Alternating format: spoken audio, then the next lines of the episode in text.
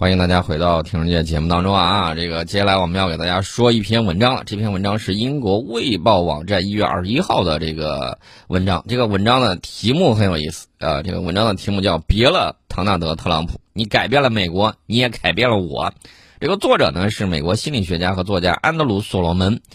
这个文章里面呢说，在特朗普的国家啊，普通的道德标准、正派、诚实、慷慨，对其他人的爱、宽容，不仅受到一些人的贬低，而且实际上遭到了亵渎啊！他他们这些人认为这类理想会削弱力量，而力量才是王道啊！力量是王道。看来他说出了一个真理，什么是真理呢？真理就在大炮的射程范围之内啊！力量才是王道嘛，人们他不就是这意思嘛啊！所以说呢，这个关键有一点。美国老自称自己是山巅之城啊，然后呢，他这篇文章就说山巅之城论不被接受啊，罗列了特朗普具体的谎言和越轨之举是容易和乏味的。他是这么说的啊，他说更困难和更重要的是，评估他缺乏洞察力来认识他自己所产生的一种累积效应。为了逐个削弱主流媒体的报道，他让许多美国人相信真相本身是有条件的。其实我觉得。董王有些事情干的倒是没差啊，倒是也没啥。那么至于说，这个作者说他从未接受过罗纳德·里根总统提及的美国是山巅上的光辉城市的这种思想啊，就是美国是山巅之城，什么天选之子什么之类，就这种话。呃，一个人呢鼓舞自己一下可以这么说，但是他要真信了，就是陷入迷之自信之中，就有点像印度啊。印度这个脑回路我们不太好理解啊，骨骼比较清奇。哎呀，一说的时候差点把我给呛了。说到这个骨骼惊奇，我顺便提个事儿，提个什么事儿呢？这个这两天，呃，印度不是搞阅兵嘛？阅兵他把那个摩托车表演不是完全取消了啊。原来你看他那个叠罗汉，大家都惊呼啊，印度不可战胜。然后对面来了一辆摩托车，呃，来一辆摩托车，你有什么大惊小怪的？从摩托车上下来一个脸。这个当然是比较夸张的说法了，下来一个班是绰绰有余的，一辆摩托车啊！大家看他那个玩叠罗汉特别有意思，不知道以为是杂技表演啊！我记得当时美国前总统那个黑人总统啊，到印度之后看了之后笑得特别开心，哟，这杂技好看没见过啊！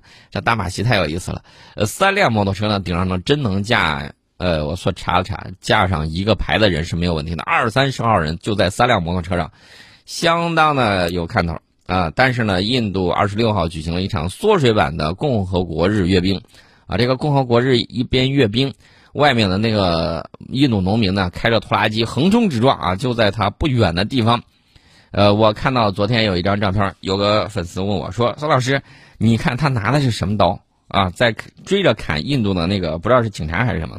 我说：“这个刀给力，这个刀，我说的是刀给力啊，不是这种行为鼓励，我们不鼓励这种暴力行为啊。”那个刀是印度的塔瓦弯刀，传统的。呃，如果说有年头的话，估计还是大马士革钢的啊。大马士革钢原产自印度啊，印度的这个干锅钢，呃，干锅花纹钢。咱们呢是这种焊接型大呃这个花纹钢，它呢是干锅型的，呃，方式不太一样，但是呢都被称为非常不错的这个利刃。呃，我们就看见他们挥舞着这个塔瓦，然后呢在那儿比划比划，当然没有砍下去啊，各种比划。那这个缩水版的共和国日阅兵呢？传统的摩托车叠罗汉特技表演也被取消了啊！印度官员说，这是因为表演者在摩托车上的时候无法保持有效的社交距离，所以说呢，这个活动就缩水了啊！这一次呢，只让一个人骑一辆摩托车，你也看不到那个好多人骑一辆摩托车那个情况，这个还是很有意思。当然了，他的阅兵式看起来还是很有看头的啊！比如说，展示了航母啊模型啊。这个维克兰特号的展示了这个光辉轻型战斗机啊，这个拉着过去的模型啊，没有从天上飞。它要真飞的话，我还担心它会掉下来呢。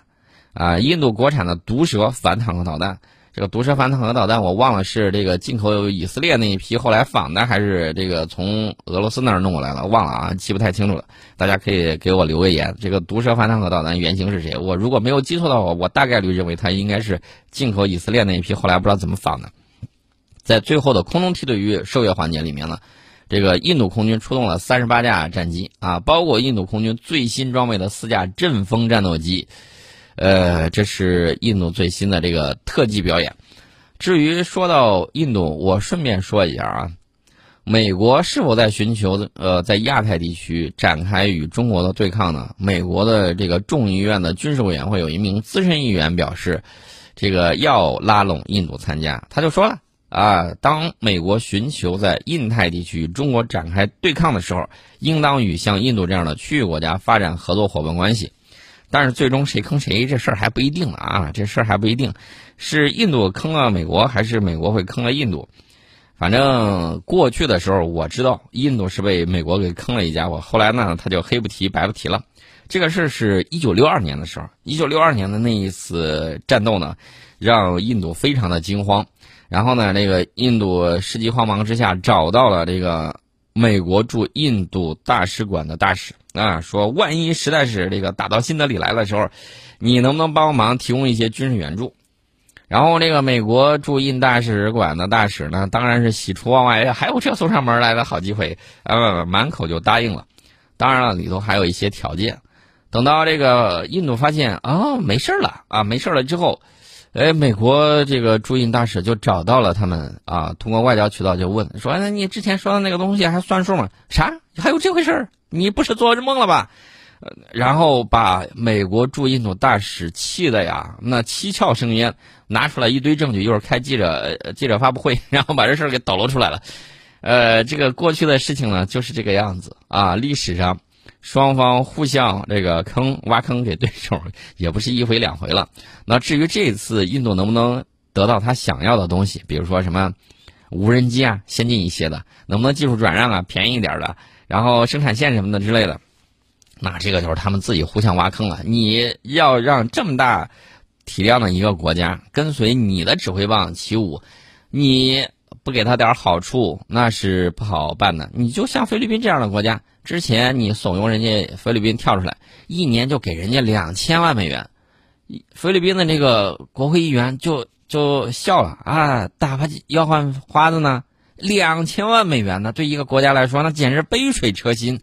那印度这个，你给给二百个亿美元，我觉得都不够吧？二百个亿都不够，想让人家替你火中取栗，我觉得这个事情二百个亿打不住啊。最起码我估计，呃，要真的能拉拢过来，我昨天节目里头已经给你出过主意了。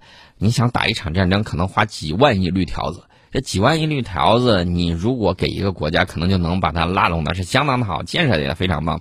你不如给他几万亿绿条子，你看这个事儿怎么样？说不定还能把印度建设的非常好，然后人家对你感恩戴德，呃，一扭脸就忘了这茬了。呃，能不能做到？如果做不到的话，两千亿也行啊。两千亿如果还不行，两百亿。那你要实在没钱的话，那你不是空口白牙，白指使人家干事吗？那哪有会有这么傻的人？不可能的啊！这个印度做生意，大家也知道啊。第一个典型特点什么？拖，给你拖时间。过半年还要问你有没有再便宜两分钱啊？等到这款产品已经快过时的时候，他认为以他合理的价格买到了。时间对于他来说，跟咱对时间的理解完全不一样。真的，在文化里面就是这个样子。他认为这个时间这个东西呢，第一不太值钱，第二呢，这个咱们认为时间就是金钱啊，这个是呃效率就是生命，在他那儿完全不存在这种情况。所以说呢，你在跟他做生意的时候，我要提醒啊，有些人甚至人家下一点定金，然后就把这个样品啊什么之类弄过去了。我提醒你，没有全款坚决不要做，没有全款坚决不要做。被坑的不是一家两家了，给你提个醒啊。另外呢，这个印度啊，在非洲耕耘时间也比较长，比咱们去的要早得多，比咱们去早差不多快一百年吧，一百年时间。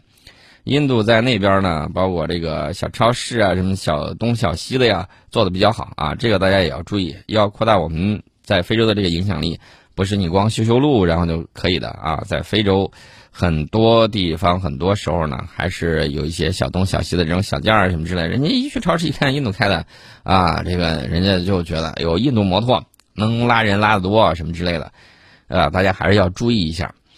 我们就简单的给大家说一下这个情况啊，这个美国这个众议院军事委员会之前那个议员资深那个啊，呃，他已经走了，他已经走了。现在呢，这个叫威特曼，这个威特曼这个资深议员说呢，在印度太平洋地区建立伙伴关系至关重要。他也说出来了一个问题，什么问题呢？他说因为美国不能凭一己之力对抗中国。当前的环境有多种威胁，而不是像冷战那样。他认为，五角大楼、美国工业界和国会必须努力保证美国从每一美元之中获得的能力和潜力，要比中国或俄罗斯从各自货币中获得的能力和潜力更多。嗯，原因呢，他也说了，因为他们未来不会拥有无限的资源，所以必须最大限度利用他们的资源。他们必须从他们的资源中获得比中国人更多的东西，必须采取不同的这种方法。嗯，那他说到方法没有？说到了，说改变美军能力的途径之一就是利用无人平台。啊，他说我们必须审视一下系统，为了消灭一个价值五万美元的威胁而建立一个价值一百万美元的系统是没有意义的。他还认为，更重要的是。美国海军在发展新型无人舰艇时采取正确的方法，这在印度太平洋的广阔水域上是至关重要的。哎，说了半天，我终于明白他替谁说话了，替美国海军说话哈哈。看来他是大力支持美国海军在这个国会拨经费的时候多分点的一个代言人啊。这个图穷匕见嘛，终于说到最关键点，夸海军，那意思就很明确了。至于之前我说到那个。美国国会众议院那个军事委员会那个大佬麦凯恩，大家还有印象吗？他已经没了啊！怎么没了？人人老到一定程度了，他就没了。那么这现在这个威特曼呢，又继承了他的衣钵，然后呢，继续这个各种瞎折腾啊！这个瞎折腾有没有用呢？我认为是没有用的。为什么呢？因为第一，我们不稀罕这个世界霸主的这个地位，这个东西对我们来说没有用。我们反复始终在强调的是什么？人类命运共同体啊！各自发挥各自的主观能动性，然后呢，大家这个互相学习、互相交流啊，共同促进人类文明的这种发展。你老是说，哎呀，我自己这个五八超特别厉害，然后呢，我抓你一下，挠你一下，然后呢，就问你怕不怕？无聊啊！这个耗费的这个钱数也比较多，而且你们国内自己也看到了，啊，这个美国华盛顿特区的这个警察啊，然后批评美国的这个军队，美国军方呢在抱怨说。啊，连这个什么呃住宿的地方都不给我们安排好，连厕所就一个厕所两个坑位，五千人那那晚上弄得闹腾死了，然后睡觉没有暖气，那你们啥时候才吵出来个头绪呢？这是他们考虑的问题，我就不考虑了啊！我最近最后再给大家说一个啊，说一个什么？在广告之前再给大家说一个，最近印度发明了有一个东西啊，这个是靴子，靴子还需要发明吗？呃。不简单啊！这个靴子上面有一个枪管，而且能够发射子弹。这个呃靴子的机关呢，在手腕之处，按动手腕的开关就可以用鞋子发射子弹。然后呢，这个鞋子的发明人希望，呃，这个靴子呢能够为军队提供服务。但是呢，很多网友都吐槽他，说万一你这个一跺脚把自己给打住怎么办？或者打着别人怎么办？啊，这个发明当然很奇葩了啊，这个。哦，不是骗钱的项目吧？啊，这个我们就不知道了啊。鼓励一下啊，鼓励一下印度有更多类似的这种发明。欢迎大家回到《听世界》节目当中。这个英国《卫报》的那篇文章呢，其实它里头有一些观点跟宋老师的观点是比较一致的。比如说，他说美国是一个残酷的种族主义社会。他说黑人的命也重要。抗议活动。把对特朗普送上总统宝座的那种偏见嗤之以鼻啊！特朗普当总统是白人工人阶级为维持他们正在消失的至上主义的基本权利而进行的疯狂的最后一搏，至少这是自由派媒体的说法。然后呢，这个作者不认为这是最后一搏，就像他不认为一月六号入侵美国国会大厦的爱国者是边缘行动者，而逮捕那些可以从安保视频中辨认出面孔的人。不会根除这些行动者的堕落啊！反正是我一看写这篇文章的人应该是一个白左，但是呢，他提到了一点，他说美国正在酝酿的内战与1861年分裂这个国家的内战有着令人惊恐的相似之处。呃，这一点他接下来要说的跟我的判断是一致的。他说人口结构正在发生变化，包括拉丁裔在内的有色人种首次构成了16岁以下美国人的主体。但是在南非种族隔离期间，白人是少数；而英国统治印度时期，英国统治者相对来说是极少数的一波人。他说，人口统计学将战胜这些暴徒的想法只是一厢情愿罢了。呃，他说，四年恶意之后呢，这个拜登总统呃是一个可喜的变化，但是他说这本身还不能拯救这个四分五裂的国家。他失灵的法院以及在国会寻求安全保护却拒绝戴口罩或者接受金属探测检测仪的议员们。释放过去这四年的强烈怨恨是简单的，遏制这种恨意却需要天才。然后呢，他就说他毕业的时候啊，一九八七年从大学毕业的时候，他说他开始为生计而写作。超级大国这个词儿经常被很多人提起。苏联解体的时候，他接受了美国是唯一超级大国啊。这个后面呢，他就已经不支持成为超级大国的想法了，并对超级大国是否存在抱有怀疑。他说，无论美国曾经是什么，他如今再也不是了。奥巴马最近说，他尚未准备放弃美国的可能性。呃，然后这个作者就发出了灵魂之问，他说，如果对奥巴马而言，美国只是有可能，那对于我们其他人来说，他如何看起来更好呢？他说：“废墟上可能最终会建立起来新的东西，但没有人会重建过去的东西。”说了这么多弯弯绕，其实就是一个意思，就是他心目中那个美国已经不在了啊！现在要怎么办呢？他也很迷茫啊！那怎么去建设呢？再说吧。希望拜登能够搞定，他说也未必啊。扯了一圈这个，大家可能会问：英国媒体最近怎么了啊？英国媒体呢？我这么讲啊，英国一直有一个恨意，很暗，但是他没办法，就是美苏联手。把英法的海外殖民地给剥夺了。大家还记得不记得我们学历史书的时候，五六十年代的时候，有一波这个民族解放浪潮啊，这个殖民地独立浪潮，那就是美苏联手搞的事情，啊，尤其是这个苏伊士运河之战的时候，啊，美苏借调停之口，然后呢强行这个把人给拉开了，弄到这个呃英法相当的窘迫，所以说那一次呢就把他们彻底给得罪了。后来呢，你看。英国这个海外这个殖民地纷纷独立，然后呢，各种各样的情况，弄得大英不得不回到这个英伦三岛。日不落帝国，你一看，呃，该落也就落了啊。西边的太阳已经下山了，啊，成这个情况了。所以说呢，英国媒体一直有一个想法，包括他的那个历史学家汤因比，一直有想法什么呢？捧杀啊！你包括丘吉尔说那个铁幕演说啊什么之类，引导美苏对抗，但是万万没想到。呃，美苏对抗把英国架在了前面，为啥呢？因为美国人认为我在你这儿驻军，我把这个核武器放在你这儿，啊，我你这个潜艇里面都是三叉戟，都是我造的。